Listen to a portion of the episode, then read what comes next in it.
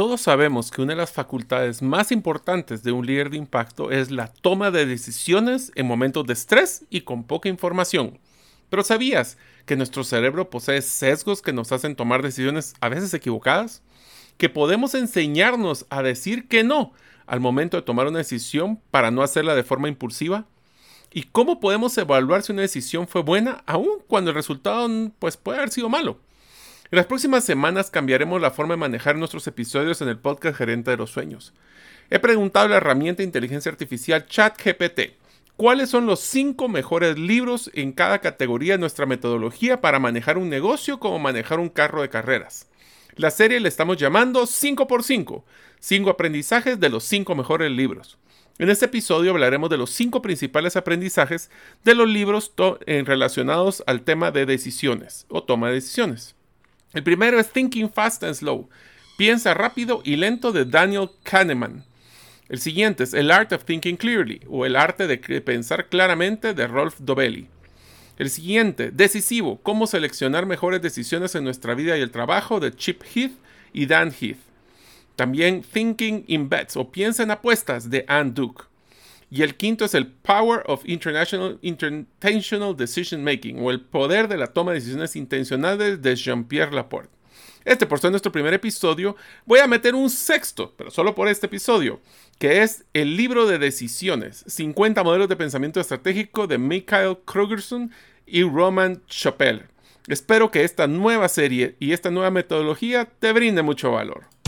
Soy Mario López Salguero, ex ejecutivo del mundo corporativo, ahora emprendedor en múltiples industrias como la aceleración de negocios, salud y bienestar, autogestión de documentos legales y plataformas basadas en blockchain. Cuando inicié mis emprendimientos hubiera ahorrado mucho tiempo y dinero de poseer a mano las competencias gerenciales y herramientas prácticas para manejar y acelerar mis negocios. Mi forma de devolver un poco de las bendiciones que he recibido en mi vida es este podcast, Gerente de los Sueños, que se enfoca en temas prácticos simples, relevantes y que puedas implementar hoy mismo. Aprenderemos la metodología comprobada para manejar y acelerar tu negocio, usando la analogía que manejar un negocio es como manejar un carro. La carretera es las necesidades del cliente. La meta es nuestro plan estratégico. Las llantas delanteras es nuestro propósito y plan operativo. Las llantas traseras que nos dan tracción son las ventas y mercadeo. El motor es nuestro talento humano y lo que soporta el carro es el chasis con nuestras áreas de soporte. La gasolina que utilizamos para mover el carro es el flujo de caja. ¿Y quién mejor que el conductor como líder de la organización, acompañado de los pasajeros que son los stakeholders o partes integrales del negocio? Cada semana te damos contenido de valor para que ganes en la carrera carrera de los negocios y recuerda que mi sueño es que vivas tu vida con pasión, resiliencia y templanza. Iniciamos. Hola amigos, bienvenidos al episodio número 161 del podcast Gerente de los Sueños. Como saben, mi nombre es Mario López Salguero y actualmente estoy leyendo un libro de cómo tener un mundo sin basura. Es sumamente importante que nosotros decidamos con nuestro dinero comprar productos que no generen basura con sus empaques o que estos sean biodegradables. Deseo agradecerte que nos escuches el día de hoy. Si todavía no eres parte de la comunidad de los sueños, no sé qué estás esperando, puedes hacerlo suscribiéndote a nuestros correos electrónicos ingresando a la página gerente de los sueños.com o a través de nuestra lista de difusión de WhatsApp enviando tu nombre al más 502 más 502 para aquellos que nos escuchan fuera de la frontera de Guatemala y el número celular 5017 1018. Repito, 5017 1018. Hola amigos, bienvenidos a este nuevo episodio de Podcast Gerente de los Sueños.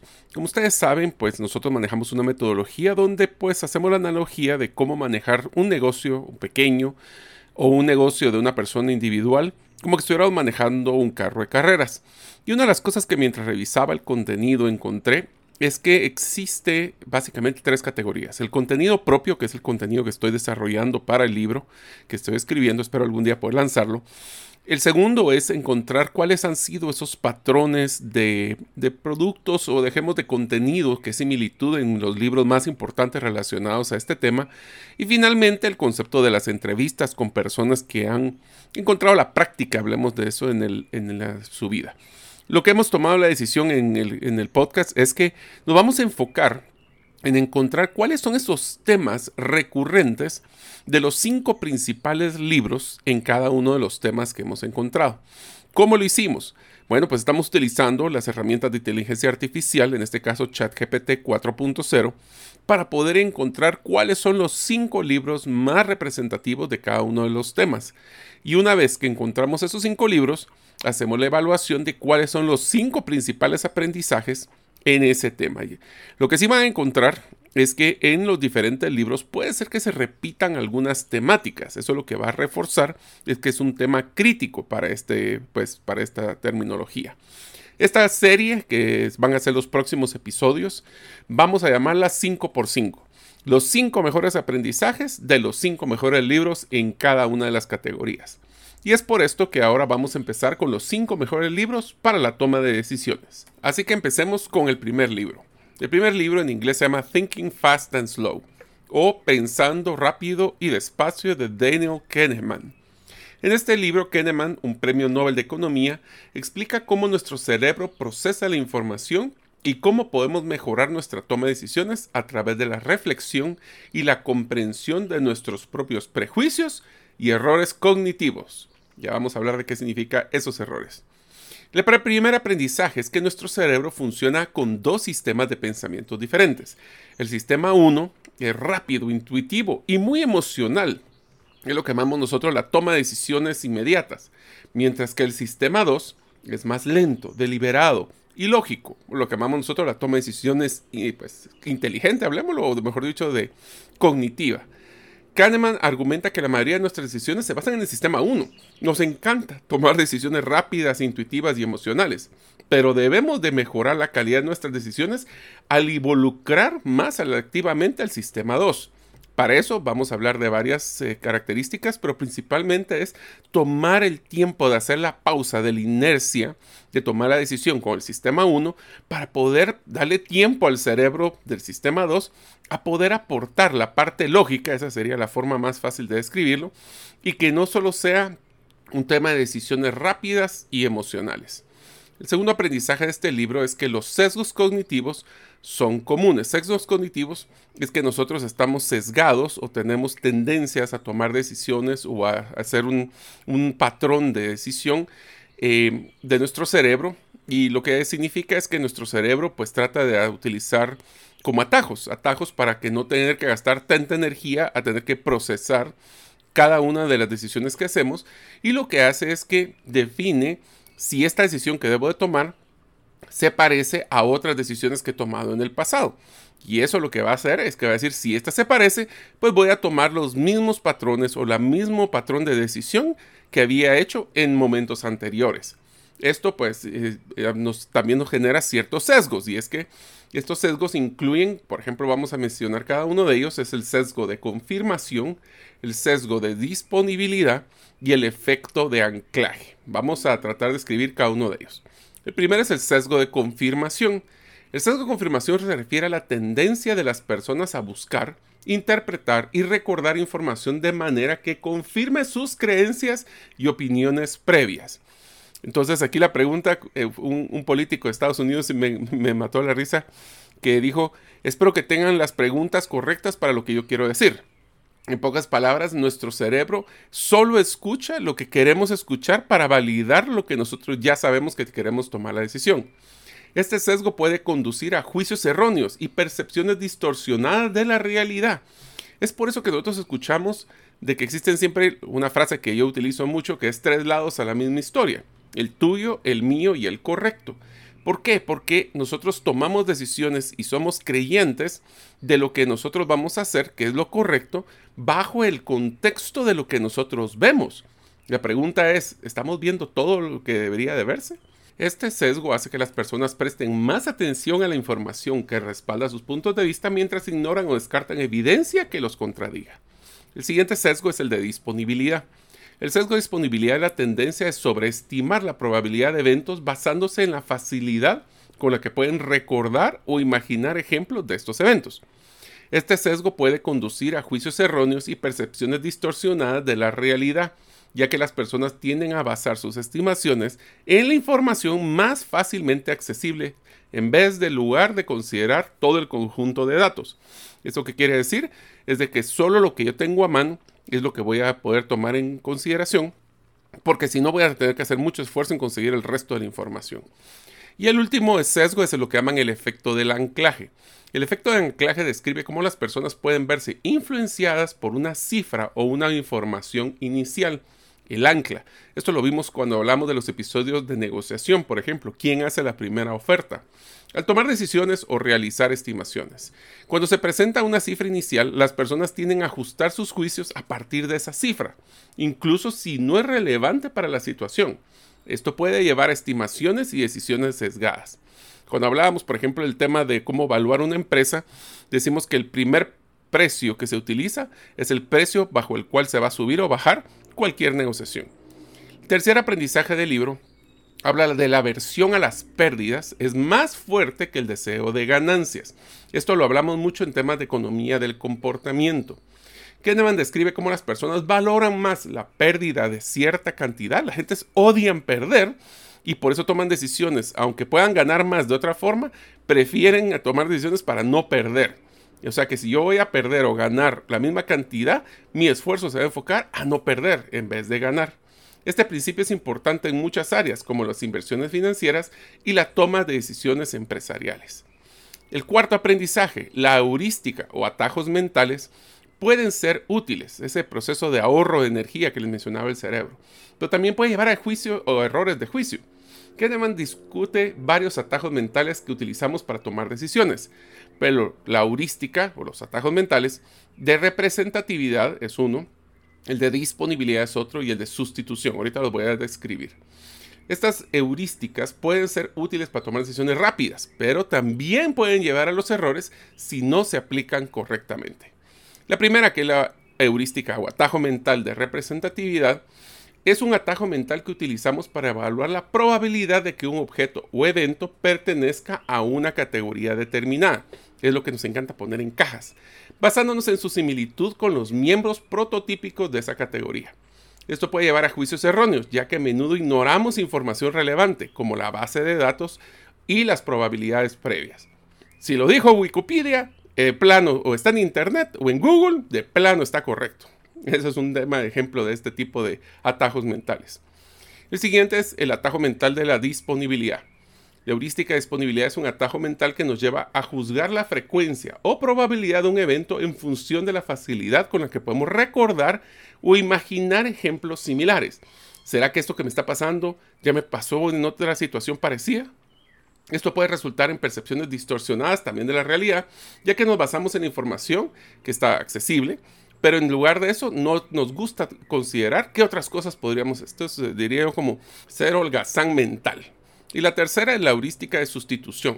Este atajo mental de sustitución ocurre cuando enfrentamos una pregunta difícil y compleja y en lugar de abandonar o abordarla directamente, la sustituimos por una pregunta más simple que nos resulta pues más fácil de responder aunque nos gusta simplificar el proceso de toma de decisiones, también puede conducir a las respuestas inexactas y sesgadas porque puede ser que le estemos sustituyendo por una que no toma en cuenta todo. El quinto aprendizaje del libro, la introspección puede ser engañosa.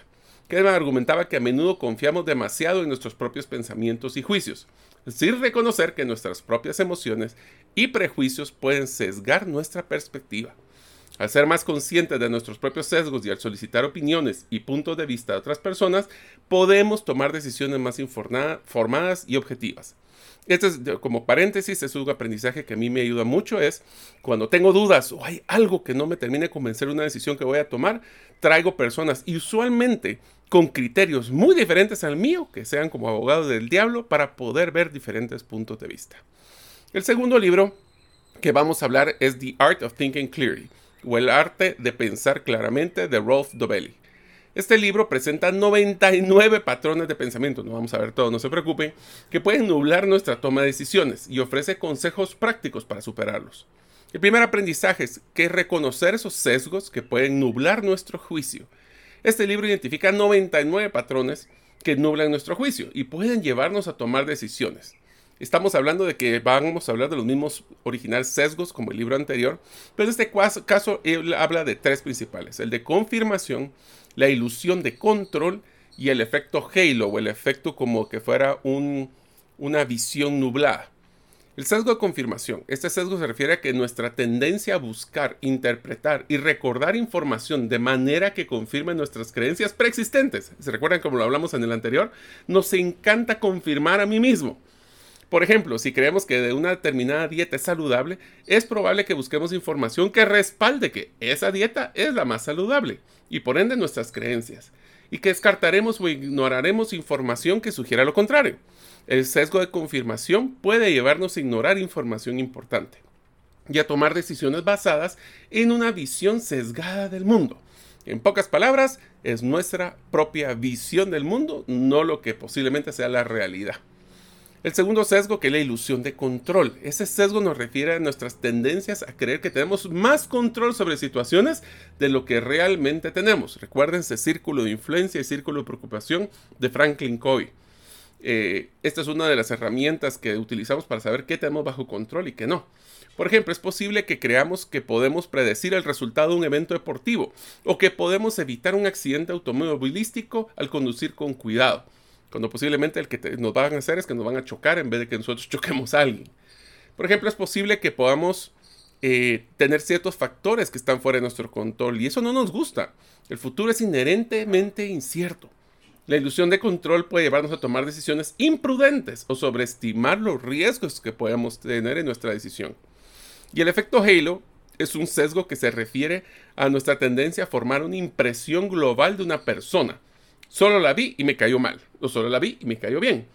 También podemos tener ese mismo concepto de las cosas.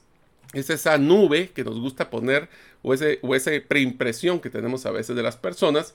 Y esto se basa solo a veces en una característica o un rasgo. Por ejemplo, es posible que asumamos que una persona es atractiva y es también por ende inteligente, o que una persona exitosa es ética y bien administrada. Si está ahí como es el presidente de la empresa, seguramente tiene toda la ética, eh, no necesariamente es así. El efecto de Halo puede llevarnos a sobrevalorar o subestimar ciertas características o ignorar otras que son igualmente importantes. Esto puede llevarnos a tomar decisiones equivocadas basado en suposiciones erróneas. El segundo aprendizaje de este libro, evita las decisiones impulsivas. Dobelli argumentaba que a menudo tomamos decisiones impulsivas basadas en emociones fuertes. Estoy enojado y actúo de una forma inmediata y a veces sobredimensionada. Aconseja tomarse el tiempo necesario para reflexionar y considerar todas las opciones antes de tomar una decisión importante. Esto funciona también mucho cuando vamos a hacer una eh, estamos en el negocio y vemos una oportunidad de oro y tenemos que tomar la decisión ahorita. Ese ahorita, si no nos tomamos el tiempo, puede ser que no tomemos en cuenta todas las cosas importantes. El tercer aprendizaje es confía en la estadística. Dejemos de pensar en todo lo que es emociones y basémonos en los números. Dovelli argumenta que la estadística es una herramienta poderosa para ayudarte a tomar decisiones informadas aconseja tener una comprensión básica de las estadísticas, o en pocas palabras, la historia atrás de los números, y cómo eso puede aplicar a nuestra vida cotidiana. Así que podemos dejar como tarea tratar de entender lo básico de estadística y el cómo poder encontrar historias o poder encontrar patrones. Yo les diría que eso es una cosa importantísima. A mí personalmente me encanta, es encontrar patrones en eh, las diferentes estadísticas o reportes que yo recibo. ¿Cómo pueden practicar eso de una forma simpática? ¿Qué tal si ustedes pueden hacer juegos de patrones? Eh, juegos de mesa con los niños. O pueden utilizar, a mí no, personalmente no me gusta, pero a, muchas personas sí es hacer rompecabezas. El cuarto aprendizaje es aprender a decir no. A menudo nos enfrentamos con una sobrecarga de información y opciones. ¿Será que suena eso a nuestro mundo actual donde tenemos demasiada información? Y lo que nos hace sentir eso es abrumados. Dovelli sugiere que es importante aprender a decir no a las opciones innecesarias y centrarse en lo que realmente importa. En pocas palabras, cuando tienes que tomar una decisión diferente o una eh, decisión muy difícil, vas a tener muchísima información. Lo primero que tienes que hacer es definir qué información sí es relevante y qué información no lo es. Eh, a mí me encantaba hacer estos exámenes en la universidad donde te daban tres páginas de contenido y al final, eso mucho era casos de Harvard, y al final eran dos o tres párrafos los que realmente importaban. Tenemos que aprender a discriminar información y también a cuestionar las fuentes. Esto nos está pasando muchísimo. Les voy a poner el ejemplo de lo que es este, esta herramienta de ChatGPT. ¿Quién fue el que decidió que estos cinco eran los libros más importantes para tomar decisiones? ¿Dónde está la fuente? Pues ustedes saben en inteligencia artificial tenemos que solicitar las fuentes de donde se sacó este, este, contenido, porque puede ser que estemos tomando en cuenta bases de datos que no necesariamente son las más confiables. Y el último aprendizaje de este libro, no te engañes a ti mismo. Dobele argumentaba que a menudo nos engañamos a nosotros mismos y justificamos decisiones malas o imprudentes. Como le dije, mí mismo es el crítico más grande de nosotros. Aconseja ser honesto contigo mismo y reconocer cuando has tomado una mala decisión para que puedas aprender de ella y evítela en el futuro. Aquí voy a poner una pausa antes de tratar al tercer libro. Recuerden que una de las cosas que he aprendido durante mi vida profesional es que no debemos de, ser tan críticos sobre los resultados de una decisión, sobre, más tenemos que ser críticos sobre el proceso como tomamos esa decisión. Porque a veces nosotros podemos, y hablamos en este mismo libro anteriormente, que podemos tomar la mejor decisión a nuestro acceso, pero que pueda dar resultados negativos o malos resultados, pero la decisión fue la correcta. Entonces, si nosotros aprendemos a poder no descartar e incluir información, les prometo que cada decisión que tomen va a ser mejor. El tercer libro eh, se llama Decisive, How to Make Better Choices in Life and Work, o Decisivo, Cómo poder tomar mejores decisiones en la vida y en el trabajo, de dos autores, Chip Heath y Dan Heath, que supongo que son papá eh, hermanos o son papá e hijo. Los autores de este libro describen un marco para tomar decisiones que se enfocan en buscar más opciones, considerar el impacto a largo plazo y poner a prueba nuestras suposiciones. Los cinco aprendizajes son, amplía tus opciones.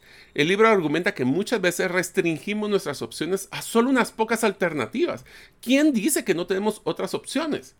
A mí me encanta pensar en la opción que no estoy viendo. En cambio, debemos de ampliar nuestras opciones considerando diferentes perspectivas, consultando y hablamos a otras personas y utilizando técnicas creativas de generación de ideas. En unos momentos continuaremos con el podcast Gerente de los Sueños. Ahora, unos mensajes de uno de nuestros patrocinadores que hace posible de que nosotros podamos publicar el podcast cada semana. ¿Sabes que muchos de tus procesos de control, trazabilidad y automatización pueden hacerse de forma más eficiente, rápida y confiable, todo a través de blockchain? Esto lo hacemos en tres simples pasos. Conocemos tu necesidad, desarrollamos tu plataforma en blockchain y te acompañamos en la implementación efectiva. Conoce cómo esta tecnología mejorará tus resultados. Haz tu cita en blockchainlatam.gt. Evalúa, el segundo aprendizaje, evalúa las consecuencias a largo plazo. Es importante considerar las consecuencias a largo plazo de nuestras decisiones y no simplemente enfocarse en los resultados a corto plazo. Esto es bien difícil porque obviamente tenemos el concepto de gratificación instantánea y todo lo queremos para ayer.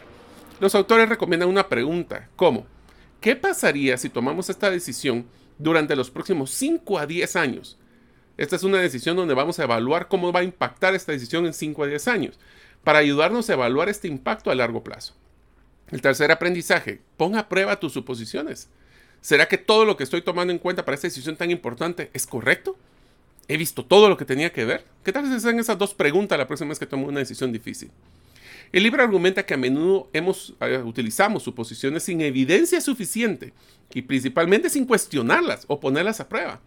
Para tomar decisiones más informadas debemos buscar activamente pruebas y argumentos en contra de nuestras suposiciones. Busquemos ese abogado del diablo que nos va a dar patadas a lo que estamos suponiendo para ver si estamos tomando en cuenta todo. Y hay que estar abiertos a cambiar de opinión. No tenemos que ser tan tercos.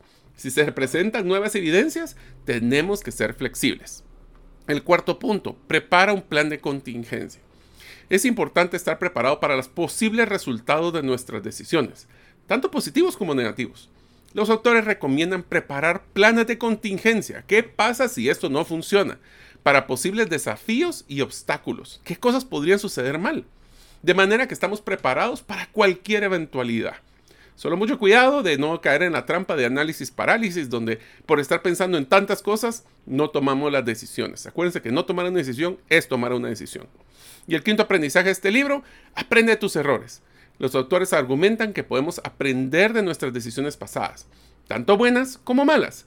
Debemos de reflexionar y sobre todo lo que funcionó y lo que no funcionó, y utilizar esa información para tomar decisiones más informadas en el futuro.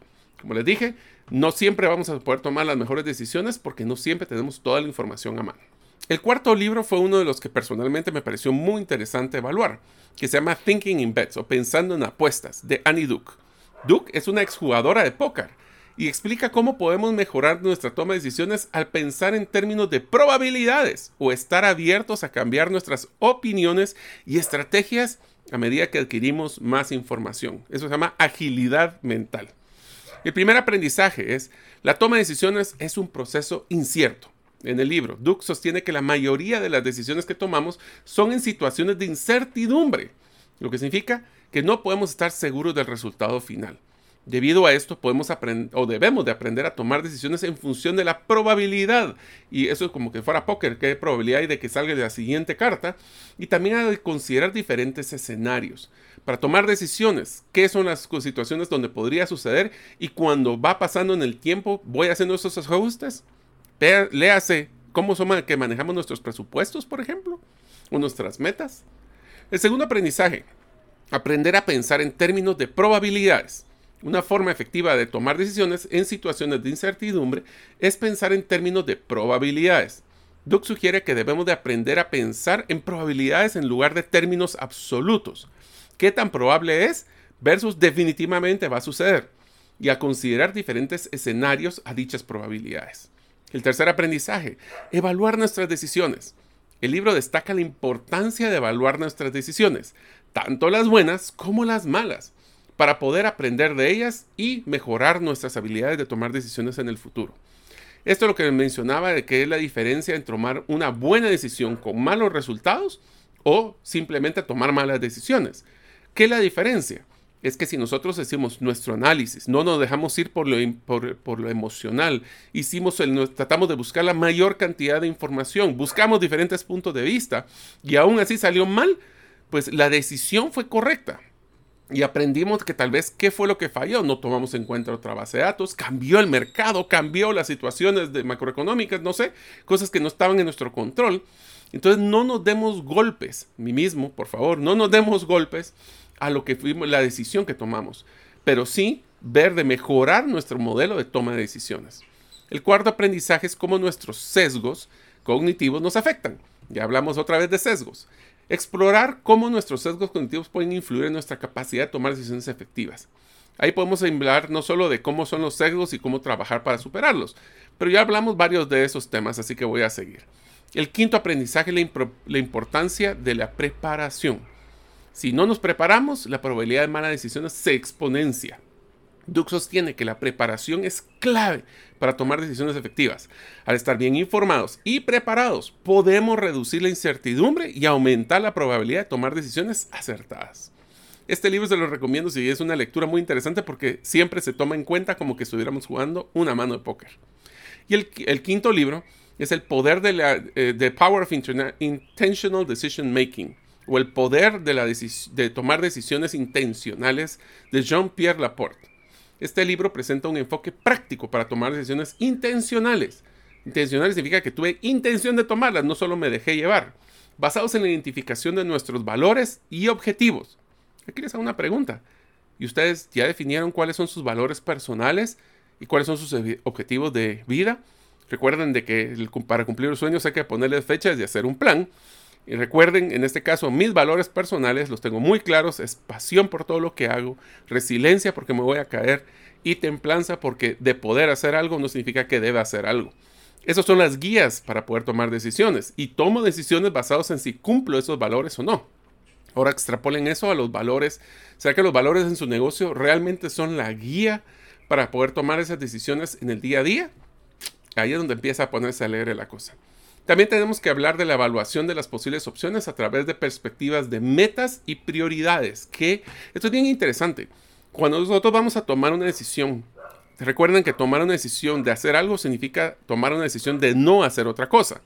Y eso significa cuando nosotros estamos enfocados en nuestro negocio a crecer o a mejorar, tenemos que priorizar qué es lo que queremos hacer y no solo dejarnos ir con lo que es el trabajo, pues el torbellino del día a día.